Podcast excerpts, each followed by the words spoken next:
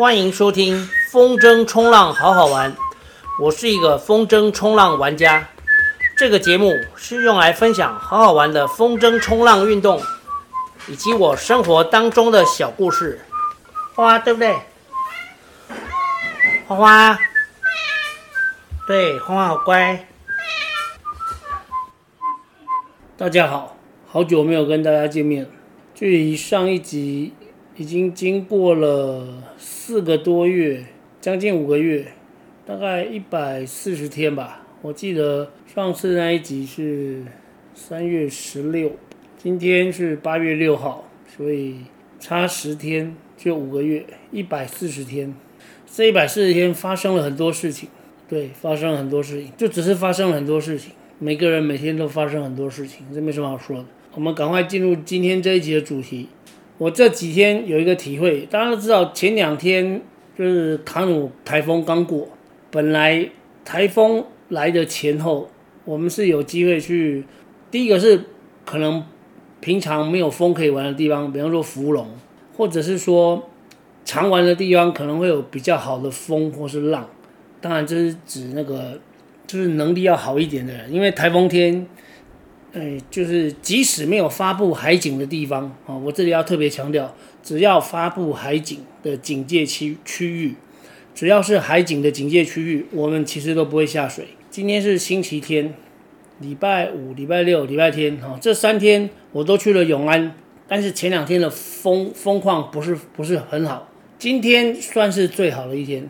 好，那今天我在玩的时候呢，我就有了一个新的体会。之前有提到过追浪下浪，好，我们跟传统的冲浪者，哦，传统的冲浪，他们要追浪的时候呢，是坐着板子在海上等，因为他们没有风筝，哦，等到浪快来的时候，自己判断开始起滑的时间，他们会拼命的滑，滑到觉得哦这个浪对板子有推力了，然后再启程站起来，基本就是传统冲浪的玩法。追浪，然后启程。对于相对于传统的冲浪来说，我们风筝冲浪的玩家要追一道浪的时候，其实是相对容易，应该说绝对容易啊！我不好意思说的太容易，因为我们有个风筝，所以我们要追浪的时候，我们只要看，我们只要看上一道浪，就画一画筝就可以追上去。那我今天有个体会，就是你追到一道浪的时候，你在下浪有三种角度，基本上一个是垂直下浪。一个是往顺顺风处，一个是往顶风处，这三种我都试过。我觉得下浪最好是要顶风下。为什么要顶风下呢？因为顶风下你可以比较有充足的时间去观察这个浪，光是这个理由就够了。充足的时间观察浪，其实是一个非常奢侈的事情。通常传统的冲浪者，他们一启程之后，就是立刻顺应着这个浪的推力，还有推的方向做反应。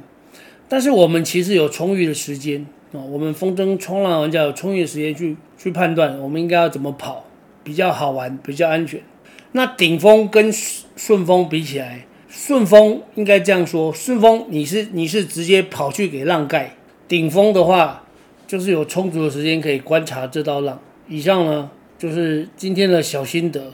那已经停了这么久，我希望就是有机会啊，有新的体会呢。就可以更新。原本这个节目的初衷呢，就是要做我在学习历程上面的记录，所以只要有新的体会，我就会上来跟大家分享。这一集就到这边，我们不知道什么时候再见。